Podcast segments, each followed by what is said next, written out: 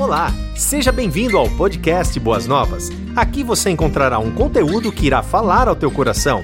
Que Deus te abençoe. Hoje, pensando um pouco no tema daquilo que nós vamos ver, pensando no mês da família, o quanto a nossa família é um instrumento de Deus nas nossas vidas. O quanto nossos pais nos abençoaram, sejam eles cristãos ou não. E agora eu te convido a trazer à tua mente aquele momento mais marcante da tua família contigo. Se você pensar agora no teu pai, na tua mãe, que imagem te vem à mente? Tente se lembrar. Use da sua imaginação Provavelmente agora você está em algum momento da tua infância e lá tem se recordado da bênção, do cuidado do papai, da mamãe. Talvez não estejam aqui mais e você continua com o legado daquilo que eles passaram, daquilo que eles entregaram de boa mão a vocês. Mas é impressionante o quanto a família nos influencia. Quero fazer algumas perguntas. Quem aqui é filho de cristão? Levante a mão. Ok. Grande maioria. Quem aqui torce para o mesmo time que o pai ou a mãe torcia? Outra grande maioria. Quem aqui acha que o esposo ou a esposa se parece muito com a família dele ou dela. Ok? Que ficou mesclado, a esposa ou o esposo está do lado, então não dá para levantar muito, né? Mas a família nos influencia. A família é um ambiente de influência. O Senhor nos deu a família como talvez o maior projeto de Deus para as nossas vidas. E não é apenas o maior, mas também é o mais desafiador, porque ali, ali somos de fato, ali não tem lugar para máscaras, e ali é o ambiente aonde nós, com as nossas falhas, com os nossos defeitos, com as nossas limitações, somos abençoados e abençoamos. Então, se você se lembrar daquele momento da tua infância, aquele momento marcante.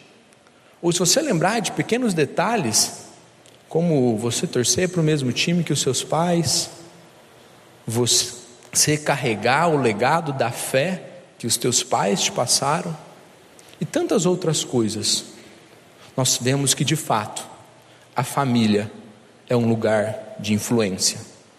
Na família somos abençoados na famílias influenciamos e somos influenciados. Mas esse é o grande desafio de todos nós. Como temos influenciado as nossas casas? Talvez o Luca, ainda muito bebê, não entendeu ainda a nossa dinâmica familiar. Mas talvez um dia ele olhe para o Felipe e olhe para a Rayana e pense sobre o que é a vida. Talvez com oito, nove anos, ele comece a perguntar qual o propósito da vida.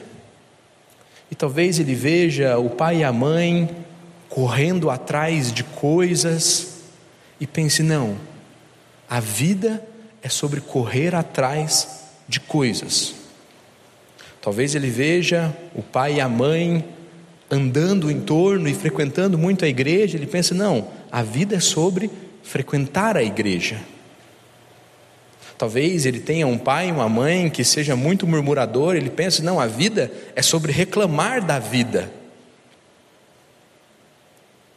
E nós temos o papel de olhar para tudo isso e falar: filho, filha.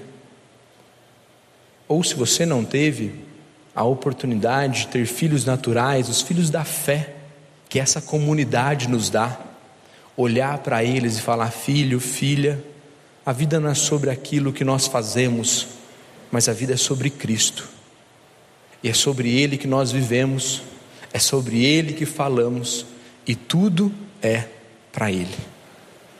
Mas, para nossa, talvez vergonha ou não, dificilmente, nós teremos filhos muito melhores do que nós, se nós não nos empenharmos. Se nós queremos uma nova geração que ore, nós precisamos orar. Se nós queremos uma nova geração que ame a palavra, nós precisamos amar. Se nós queremos uma nova geração que de fato influencie pessoas, nós precisamos influenciar. E quando olhamos para a palavra de Deus, esse é um propósito desde o começo do que Deus está fazendo na história. Se você correu o Éden, a família está lá. Se você olhar para Abraão, Noé, a família lá está. E agora, quando você se depara com o livro de Deuteronômio, eu peço que você use a sua imaginação comigo. Moisés, depois de toda essa caminhada, ele está diante do povo. E ele decide lembrar esse povo: vocês estão diante da terra prometida. E diante da terra prometida, eu quero que vocês vivam de maneira que agrade a Deus. Não vivam para si mesmo. Não viva apenas para os seus desejos, não, vive apenas, não viva apenas para as suas vísceras, para os seus planos, para os seus sonhos mas viva para a glória de Deus. E após viver para a glória de Deus, comunique esse legado da fé a novas gerações. Nossos filhos, nosso cônjuge, clama por um marido, por uma esposa e por um filho que tema a Deus. Aquilo que tem faltado na sua casa, tem em abundância diante de Deus. E se lá buscarmos, lá seremos aquilo que o Senhor tem para nós. E Deuteronômio, capítulo 6, diz o seguinte, do versículo 4 até o versículo 7. Eu vou ler todo o texto primeiro, depois a gente volta e pincela alguns detalhes. Ouça, ó Israel, o Senhor, o nosso Deus, é o único Senhor. Ame o Senhor, o seu Deus, de todo o seu coração, de toda a sua alma e de todas as suas forças. Que todas essas palavras que hoje lhe ordeno estejam em seu coração. Ensine-as com persistência a seus filhos. Converse sobre elas quando estiver sentado em casa, quando estiver andando pelo caminho, quando se deitar e quando levantar. Vamos orar. Senhor, que a tua palavra fale aos nossos corações. Senhor, nos aponte o caminho, a direção daquilo que o Senhor tem para nós como família. Estejando nós em qualquer momento da nossa história, talvez como avós, talvez como pais, como filhos, talvez até mesmo como bisavós, que essa palavra, que aquilo que o Senhor tem para nós, como família, penetre as nossas vidas, penetre o nosso coração e nos ensine a viver da maneira que te agrada. Que essa não seja apenas mais uma oração, mas que seja de fato o momento de olharmos para a nossa vida, olharmos para a nossa família e buscarmos a graça que existe abundantemente em Ti. É o que pedimos em Cristo. Amém. Moisés, às vésperas, próximo da terra prometida, olha para o povo com uma expressão muito rica do Antigo Testamento e diz: Ouça, ó Israel. Ele está falando, meu querido Israel, o meu povo escolhido, o povo separado, aquele povo que sabe a respeito do que eu fiz na história, que sabe a respeito do que eu faço, que sabe o que aconteceu no, no Egito, que sabe o que aconteceu em Abraão. Ó Israel, ouça, ouça com carinho, e não é apenas um ouvido, mas é um coração é um coração inclinado. Moisés está falando, Israel, ouça e ouça atentamente. Ouça, ó Israel, o nosso Deus é o único Senhor.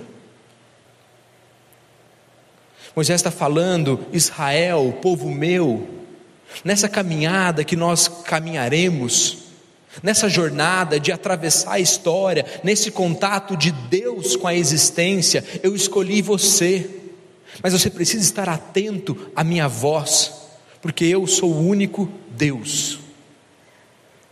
Ao, contato, ao contrário do que as nações ao nosso redor prega, eu sou o único Deus.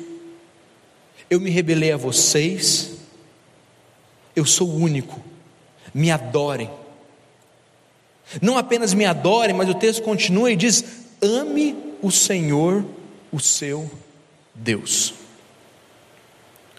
Nós falamos muito a respeito desse amor, nós cantamos a respeito desse amor. Mas esse amor, ele não pode ser um mero sentimento, mas esse amor é um estilo de vida. Esse amor não é um mero sentimento, mas esse amor é um estilo de vida. O nosso amor tem que ser objetivo. Quando falamos que amamos a Deus, isso tem que atravessar a nossa história. Falamos que amamos a Deus, e como isso tem se demonstrado no nosso trabalho, como isso tem se demonstrado dentro da nossa casa, Moisés vai dizer para o povo Israel: me ouça, me ame, mas faça isso com todo o teu coração. Quando a gente olha para Marcos, o próprio Cristo diz o seguinte: ame o Senhor, o seu Deus, de todo o coração, de toda a alma, de todo o seu entendimento e com todas as tuas forças. Ame o Senhor, o nosso Deus. Mas não ame com pouca energia, não ame com pouco entendimento, não ame com parte da tua alma. Ame-o totalmente com tudo o que você é, com todo o teu entendimento e com toda a tua força. Nós sabemos que viver a vida, por vezes, é cansativo. Nós sabemos que a vida tem os seus ciclos. Nós sabemos que, invariavelmente, aos 90 ou 100 anos, todos nós, invariavelmente, estaremos muito cansados. O nosso corpo fadigará, nós sentiremos o peso da caminhada e da jornada desta vida. E a grande diferença desse cansaço é se você se cansou pela causa correta. Quando a tua energia acabar, quando o teu entendimento acabar, com o que você usou os teus recursos para a vida. Então o texto diz: ame o Senhor com todo o seu coração, com toda a sua alma, com todas as tuas forças. E não apenas isso, mas que todas estas palavras. Moisés está olhando para o povo e está falando: queridos, nessa caminhada que nós faremos, eu quero uma adoração integral eu quero que vocês olhem para a minha palavra, naquelas áreas mais sensíveis e aceitem isso como verdade absoluta. Toda a palavra de Deus.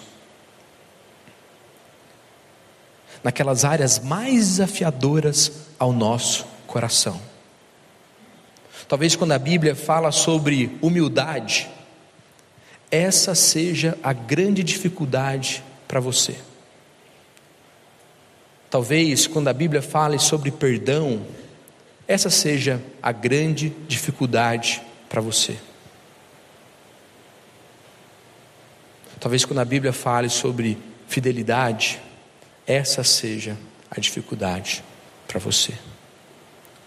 Mas o Senhor está falando, povo meu, me ame de todo o coração, de todo o entendimento, com toda a força, com toda a tua alma, e faça isso, porque tudo o que eu tenho dito é verdade. Quando nós passamos por momentos aonde nós questionamos aquilo que tem acontecido na nossa vida, talvez a nossa fé, talvez o porquê Deus permitiu algumas coisas. Como o pastor Adalbérico disse, usou o texto de Marcos, daquele homem sofredor que olha para Deus e fala: Senhor, eu creio, mas me ajude na minha falta de fé.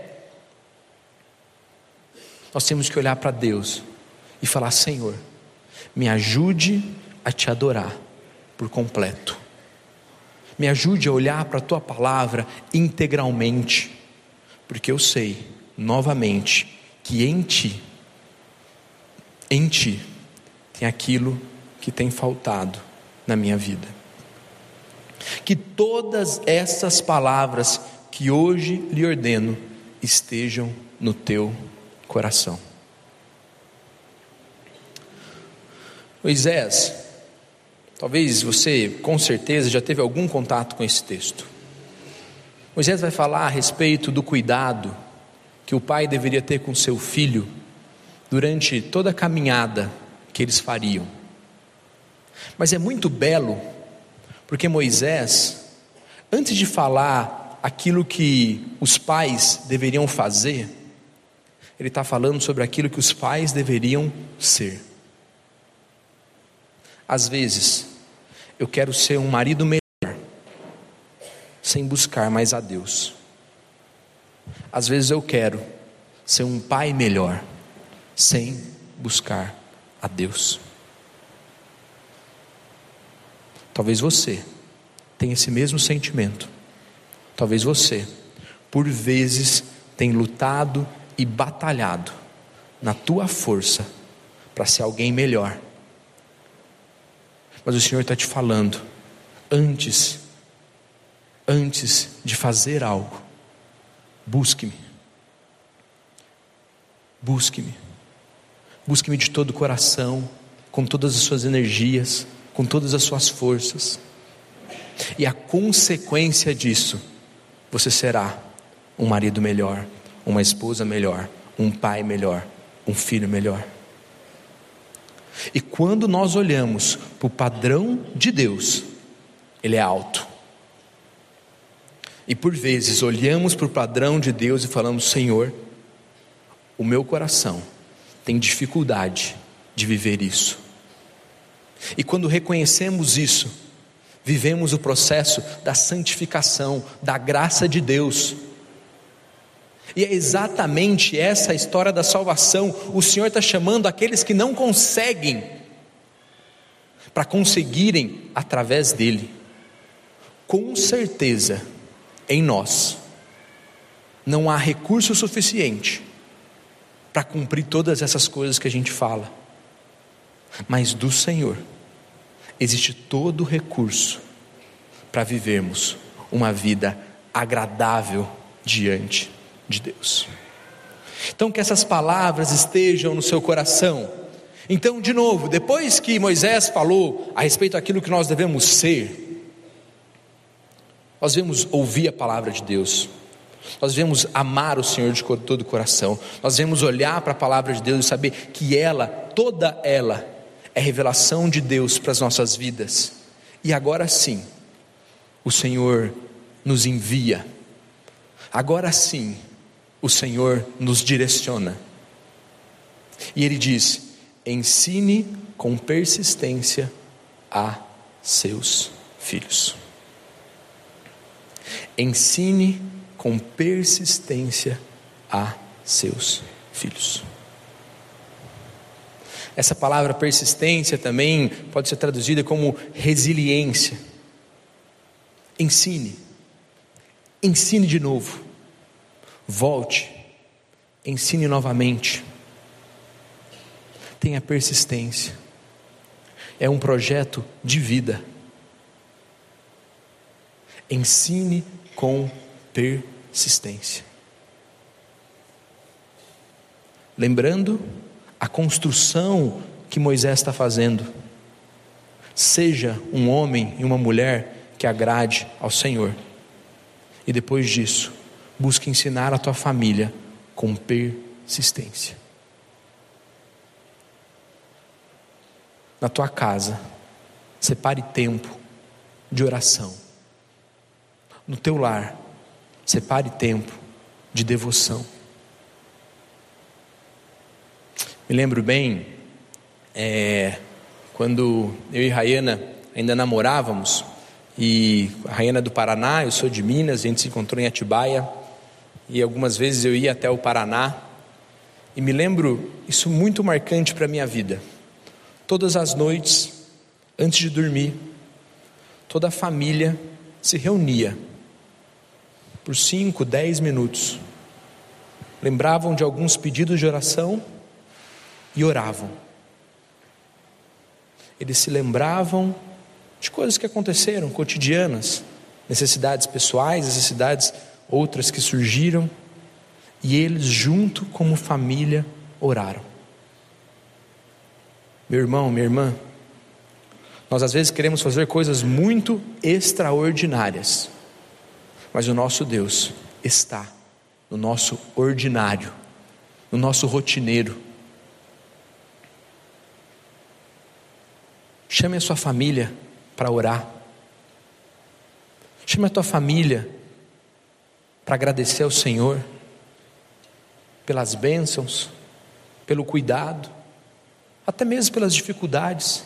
Ensine a tua família que o neste lar, até mesmo quando as coisas dão errado ou parecem ter dado errado, nós agradecemos a Deus. E como você se lembrou daquela boa memória do papai e da mamãe, que na tua família essa seja a boa memória que você vai deixar para os teus filhos.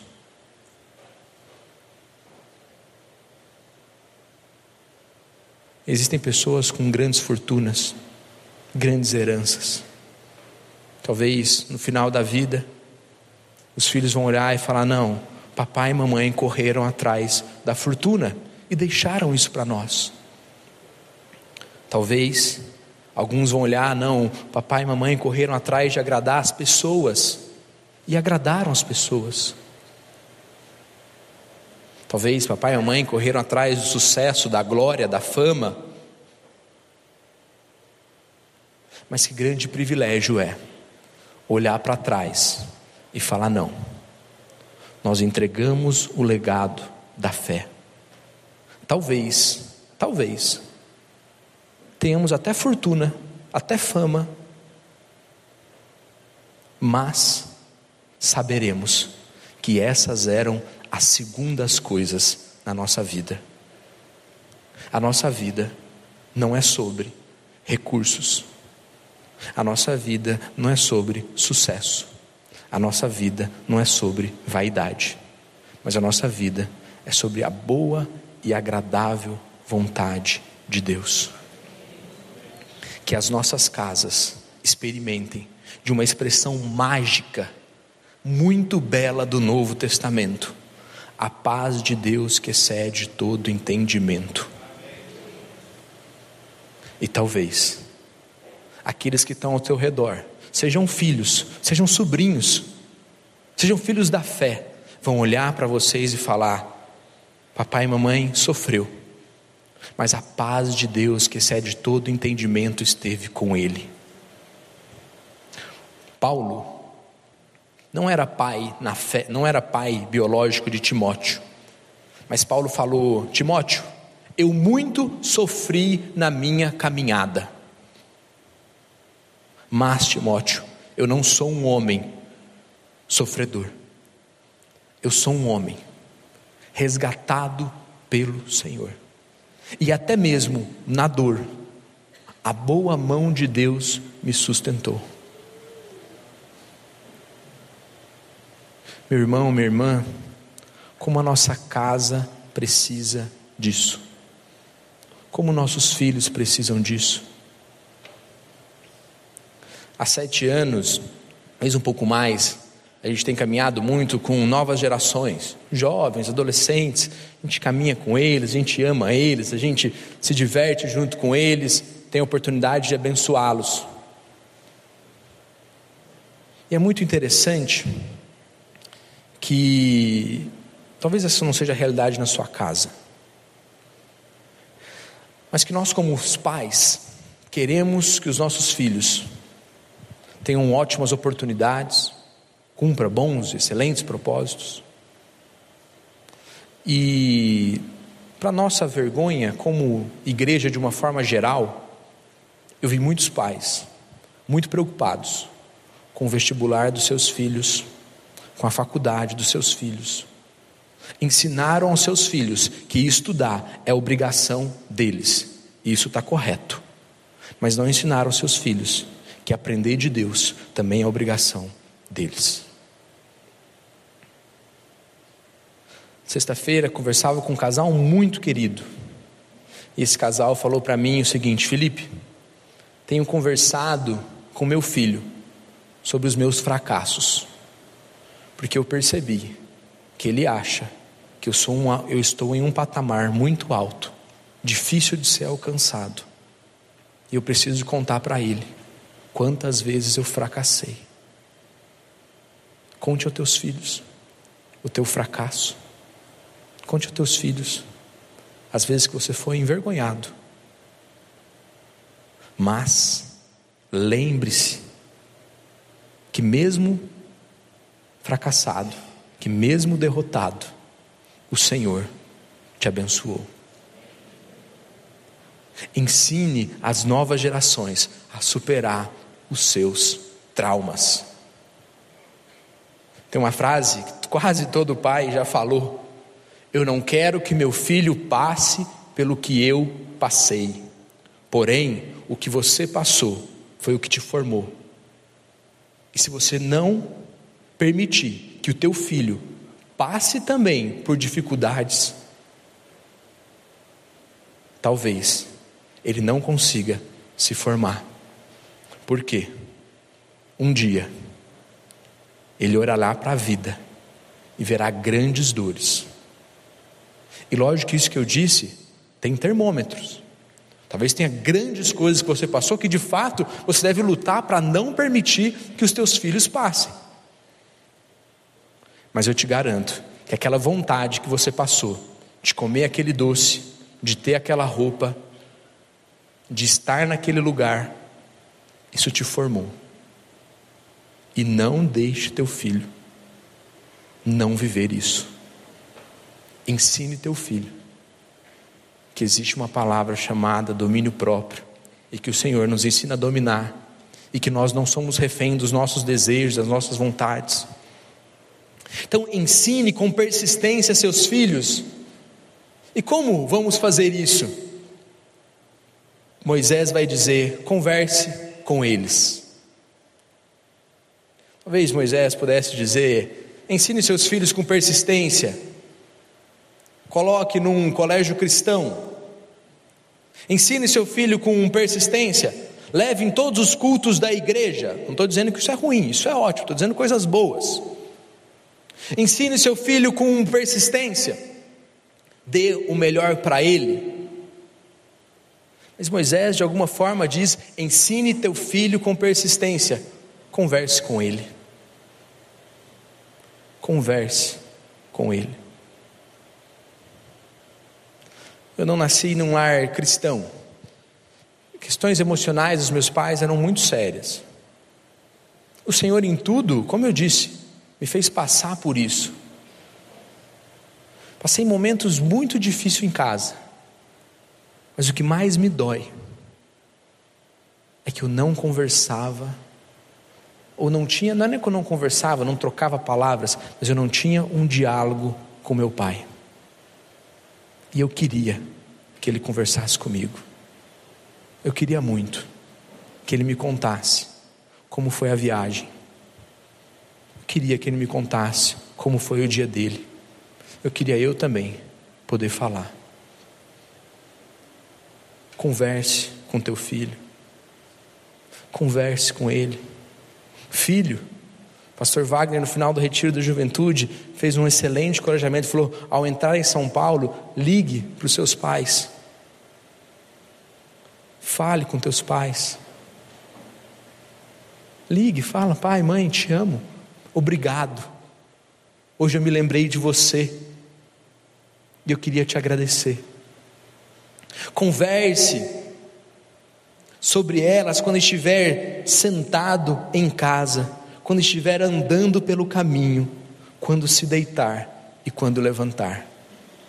Paulo está falando, povo meu, povo escolhido. O que quer que vocês façam, façam para a glória de Deus.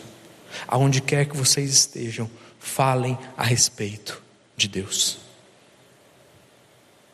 Conte Converse com teus filhos. Ande pelo caminho e andando pelo caminho, fale a respeito do Senhor.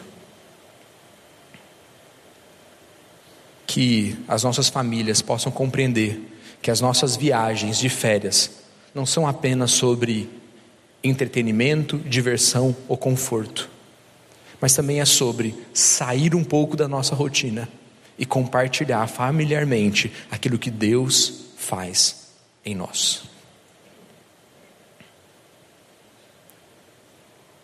Quando acontece de uma série ou um filme ter algum conteúdo que agride a adolescência, agride a juventude, todos nós, como igreja, nos posicionamos, isso é correto, devemos continuar fazendo isso. Mas sabe qual é o grande problema? Que nós muitas vezes não queremos falar. Nós criamos uma casa viciada em entretenimento, onde não conversamos mais, porque a mamãe vê a série dela, o papai vê o jogo dele, e os filhos veem as séries deles. E aí, quando surge um conteúdo que nos aborrece, nós bravamente nos levantamos e falamos: não podemos aceitar isso. Eu concordo, mas nós também não podemos aceitar a dose cavalar de entretenimento que tem entrado nas nossas casas, porque isso ocupa o lugar do diálogo. Converse no caminho, andando, sentado, deitado pastor Wagner disse muito isso também no nosso retiro de juventude. Ele diz o seguinte: abençoe os teus filhos. Antes de dormir, passe pelo teu filho e fala: Filho, que Deus te abençoe. Talvez no berço, talvez teu filho, assim como o meu, esteja ainda no berço. Antes de deitar, vá até o berço, dê um beijo nele, fale: Filho, que Deus te abençoe. Não apenas como um ritual, mas como de fato uma voz profética, uma autoridade diante de Deus, falando: Senhor, abençoe a minha família. Mas lembrando que essa frase não pode ser vazia, mas tem que ser fruto de um coração que ama o Senhor com toda a alma, com toda a força, com todo o entendimento, que aceita todas as palavras de Deus e que já falou sobre Deus durante o caminho o Senhor tem nos chamado para isso. A palavra de Deus é bela. E aqui não porque apenas estou pregando, mas a palavra de Deus é fantástica.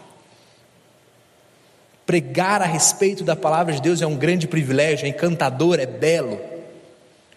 Porque a gente lê, estuda, pensa, ora, e de repente a gente olha para a palavra de Deus e fala: Senhor, como o Senhor é inteligente, como o Senhor sabe sobre o meu coração. E olha que bonito, Deuteronômio, capítulo 6, versículo 20 e 21, versículo na primeira parte. Então, de novo, Moisés disse: Ouça Israel, falou a respeito de ensinar o caminho, e ele diz algo muito, muito, muito belo. No futuro, lá na frente, Imagine que Moisés, vamos nos colocar lá junto com ele. Imagine você no Deuteronômio. Moisés lhe disse isso, a voz de Deus. E Moisés disse: no futuro. No futuro. Quando seus filhos perguntarem a vocês o que significa esses preceitos, decretos e ordenanças que o nosso Deus ordenou a vocês, vocês lhe responderão. Moisés está dizendo: faça isso, porque lá na frente, lá na frente, no futuro, nossos filhos olharão para nós e nos perguntarão sobre o que era a nossa vida.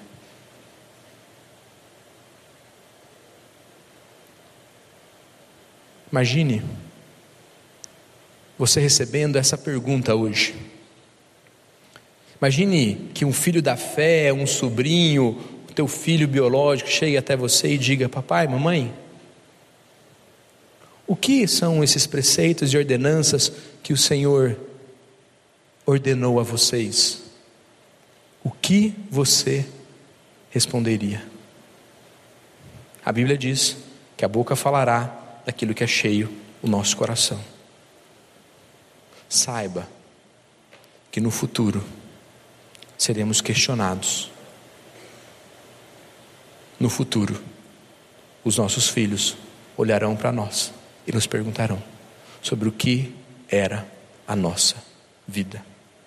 E olha que linda a resposta que Moisés diz: quando teus filhos te perguntarem, você responderá o seguinte: Fomos escravos de Faraó no Egito. Você falará, filho, filha, eu era um homem, uma mulher entregue aos meus próprios prazeres. Eu vivia refém da minha vaidade. Eu vivia refém dos meus talentos. Eu estava lá no Egito e o Senhor nos tirou de lá com mão poderosa.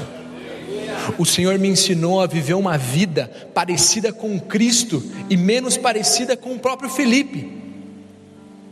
O Senhor me ensinou que a caminhada cristã é o Felipe ser menos parecido com o Felipe e mais parecido com Cristo. E às vezes que eu perdoei a tua mãe, às vezes que eu fui perdoado, foi porque o Senhor me libertou do Egito. O Senhor nos tirou com mão poderosa, o Senhor realizou diante dos nossos olhos sinais e maravilhas grandiosas o povo de Israel tinham grandes memoriais.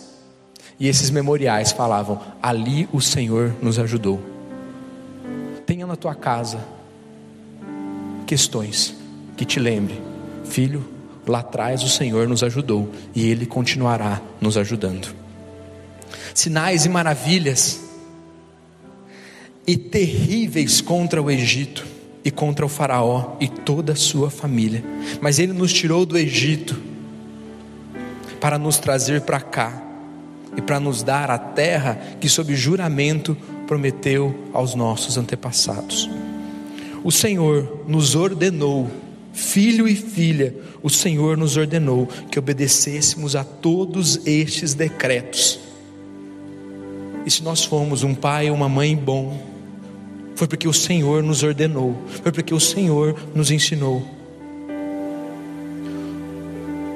para que obedecêssemos todos esses decretos e que temêssemos o Senhor, o nosso Deus, para que fôssemos sempre bem-sucedidos e que fôssemos preservados em vida, como hoje se pode ver. Um dia, teu filho olhará para você e falar: Pai, mãe, por que você foi tão feliz? Talvez um dia teu filho, tua filha olhe para você e fala: Por que você foi tão bem sucedido? E você talvez vai cair no risco de falar: não, não, papai e mamãe recebeu uma boa herança, papai e mamãe fez uma excelente faculdade, papai e mamãe era muito bom de lábia e a gente conseguia fazer bons negócios. Ou você olhará e falará: filho, filha, tudo o que aconteceu foi porque o Senhor cuidou de nós. A nossa história não é fruto dos nossos recursos, mas é fruto da boa mão de Deus sobre nós. Se nós queremos um lar, uma família abençoada, nós precisamos ser a bênção que eles precisam. Ensine teu filho e tua filha a respeito de oração, mas ore. Ensine teu filho e tua vida sobre a igreja, mas conviva com a igreja. Ensine teu filho e a tua filha sobre amor ao próximo e se envolva, como a frase do Instituto diz, porque pessoas importam. E saiba que tudo isso vem de Deus.